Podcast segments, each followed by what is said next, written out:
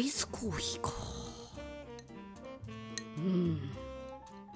この音。なんだかあれを思い出すな。風鈴。はいどうもゆとりフリーダーです、えー孤独のグルメにハマっています、えー前回はですね最近今更人気のシリーズに手を出して見てる見てる習慣なんですよ。というところから一つ目は東京リベンジャーズ。二つ目があのローランドなんとか賞。ちょっとすいません。本当2日前に見始めてるので2日前にこうはいすいません、えーお許しください。で3つ目が、えー孤独のグルメ」シリーズ。で孤独のグルメは本当にちょっと今あの毎晩1話見てどどれか、まあ、1話2話見てであこれマジでうまそうって思ったのを翌日家で作るっていうのが本当にあ人生の頂点。すっごい楽しい幸せ感じてます。でも孤独のグルメね本当にねやっぱあの偏見ありましたね。やっぱレンタルビデオショップで働いてた時にシリーズものでねあのよく並んでましたからおなんでこんな人気なんだろうなみたいな。うん。まあなんかおおじさんがねご飯食べてるんだろうなっていうぐらいの印象しかなかったんですけど、まあ、実際見てみたらね本当におじさんがご飯食べてるだけなんだけどなんだけどあのー、前は前はねやっぱねあのーいいんですよ。いやなんて言えばいいのかな。結構その井の頭五郎という、えーその主人公の、えっと、骨董骨董の貿易商っていうんだっけ。骨董品はね、まあ、アンティークとかそういうおしゃれな家具を、まあ、輸入して、えっと、飲食店経営してる人とかにこの家具ね並べたらどうですか？みたいな、まあ、基本的には井の頭五郎がこうなんか依頼を受けてお店側の人から。うん、洋服屋さんの人とかブティックやるんですけどって相談されてあじゃあこのなんか今度用意してきますねっていう話があるんだけど私今んとこさ用意してるところ見たことないんだよね。いつも商談から商談のシーンしかない気がするな。でもその商談してる時とかのなんかなんていうのそのお客さんとのこの会話で井の頭五郎がなんか「あなんかすごいなとかなんかこれはいい仕事になりそうだなとかまあまあなんか心の声がすごい出てくるんだけどさなんかその観察の仕方とかがもうすごい全部好きっていうかうん。わわわかるっていうわわかんないんだけどわかるがすごいなんか詰まってて。うん。それでいて、まあ、もちろんねその商談を通しては俺はそうだ腹が減ってるんだってなってポンポンポンってこうねカメラがねあの 3, 3段階に分けてあの拡大していくっていうあの遠くに行くっていう演出が絶対入るんですけど腹が減ったポンポンポンってなった後に、まあ、小走りでねあの井の頭五郎が飲食店を探してでそこのお店に入って飯を食うっていう。で飯食ってそのお店の中でなんかその1話の中の冒頭らへんに生まれたなんか疑問に対する答えみたいのが出てくるんだよね。だから1話がすごい綺麗に綺麗に気持ちよく終わるんですよ。うん。っていうところが知らなかった。その結構そのね人の人の心にこうじんわり全く説教臭くない形で人という温かみもちょっと感じるっていうところをね知らなかったですね。でもやっぱねこの松重豊さんの食べてる顔がいい。本当に。本当にね嬉しそうなんだよね食べてる時が。本当に嬉しそうなの。本当に目が輝いたりするしあの全部食べ終わった後にプワーってなるじゃん。ふう食ったってなるじゃん。あん時の井の頭五郎って結構口数少ないねダンディーなね男なのでね。あの心の中でしかさ喋らないんですけど心の中でも文字数少なっていうぐらい なんだけどさその「ふう食べた食べた」っていう時の顔の頬骨が好きマジで。あのテカーってすんのよ。もううん。脂身出せるのよ多分演技で。演技じゃないと思ってるでも私は。松重豊さんはあれは。本当に美味しく食べてるんだと思う。もうとにかくそのお腹いっぱいになってプワーってやってる時の顔を見た時にこっちもね食べてないんだけどすっごい幸せな気持ち共有できてあれすごいわ本当に。めっちゃいいドラマ。でねドラマのねドラマを、まあ、大体25分ぐらいで終わったっけ？30分ドラマだったような気がするけど、まあ、最後のね5分ぐらいがねあの原作者である久住さんっていうねあの方がいるんですけど「孤独のグルメ」のね漫画だからもともと原作者の方がその井の頭五郎が訪れたお店に行くっていう普通にロケのコーナーがあるんですよ。最後5分ぐらい。あれも好き。で久住さんすごいいいなあのおじさん。あのおじさんいい。で井の頭五郎はアルコール飲まないんですよね。それもまたいいんだよね。でも久住さんはすげえ酒飲みなの。っていうコントラストもいいんですけど。いやなんか食べ物楽しむってめっちゃいいなって思う。でなんか井の頭五郎もさ食べる時にさななんていうの？やっぱ感想を言うけどシンプルに「うまい」「うんうまいぞ。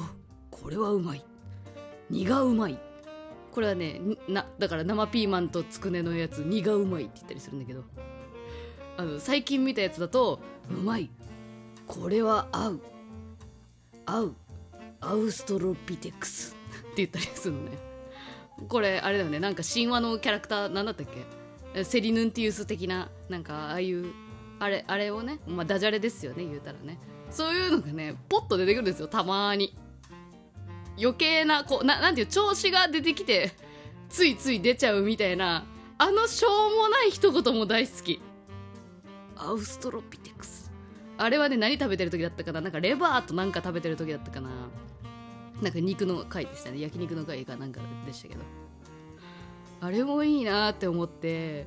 でまあそれをねもうね見て見てたら私はもう日常生活で井の頭五郎を心に飼っていて本当に街ぶらが楽しいしもうなんかねできれば孤独なグルメに出てきそうなお店に入りたいなっていう気持ちがすごい芽生えた。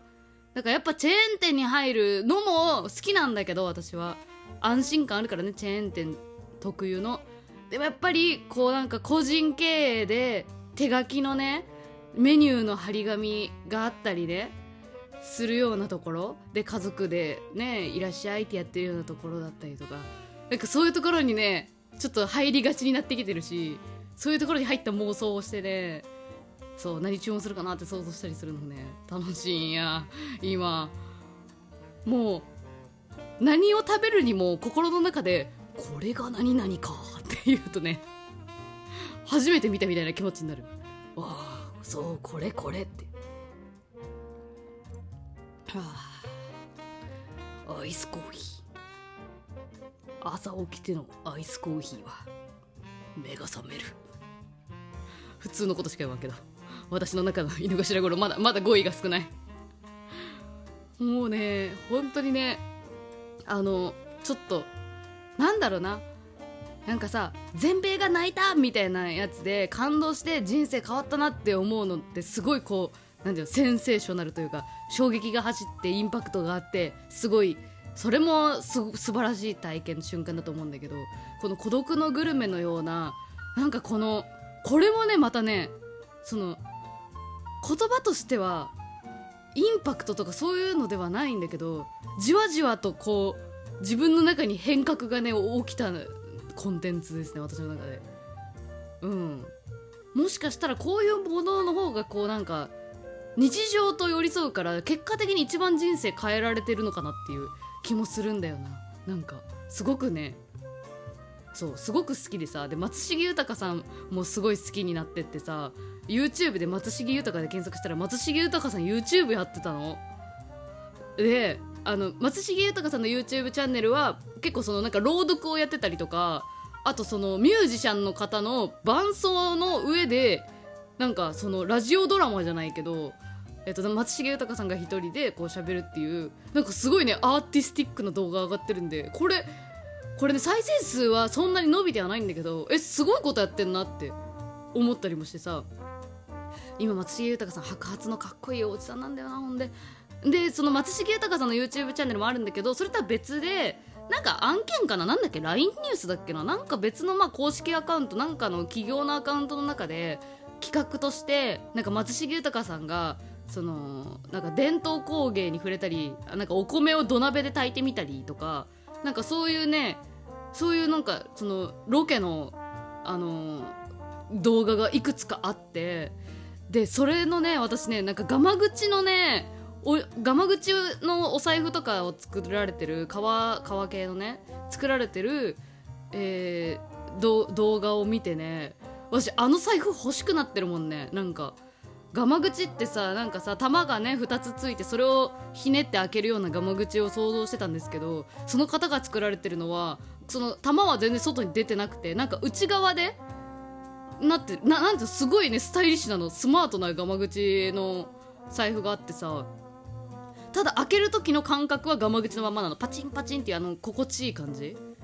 で松重豊さんがその手遊びするのパチンパチンパチン。この感じがいいですよね。って言って。まあ、その時は井の頭五郎ではないから松重豊さんなんだけどでももうもうねもう私の中ではすごいイコールというかニアイコールぐらいの感じでさあーいいなっていう。食べ物ではなくこうね伝統工芸品物に触れてるね松重豊さん見れる。これもかなりいい動画だと思う。マジで。いい夢見れるよ。あれ寝る前に見ると。であの財布欲しくなってる正直私。ニュピっていうニュピっていうブランド名のお財布作られてる方なんだけどそう。もうあれ沼だよね。孤独のグルメから松江豊さんに行きみたいな。今財布欲しくなってるみたいな。ガマ口のね。いやはい、えー、なのでぜひ皆さんねなんかシリーズ続きすぎてなんか手つかないなみたいな感じで思われていたらなんかそうこういう感じなんだなっていうのをちょっと私を通じてでも知ってくれてる人がいたらいいなと思って。まあまあもうもちろんすでに大人気シリーズなので今更かよって思われるとはね思ってはいるんですけど、はい、聞いていただきありがとうございました。楽しかったです。それではまた。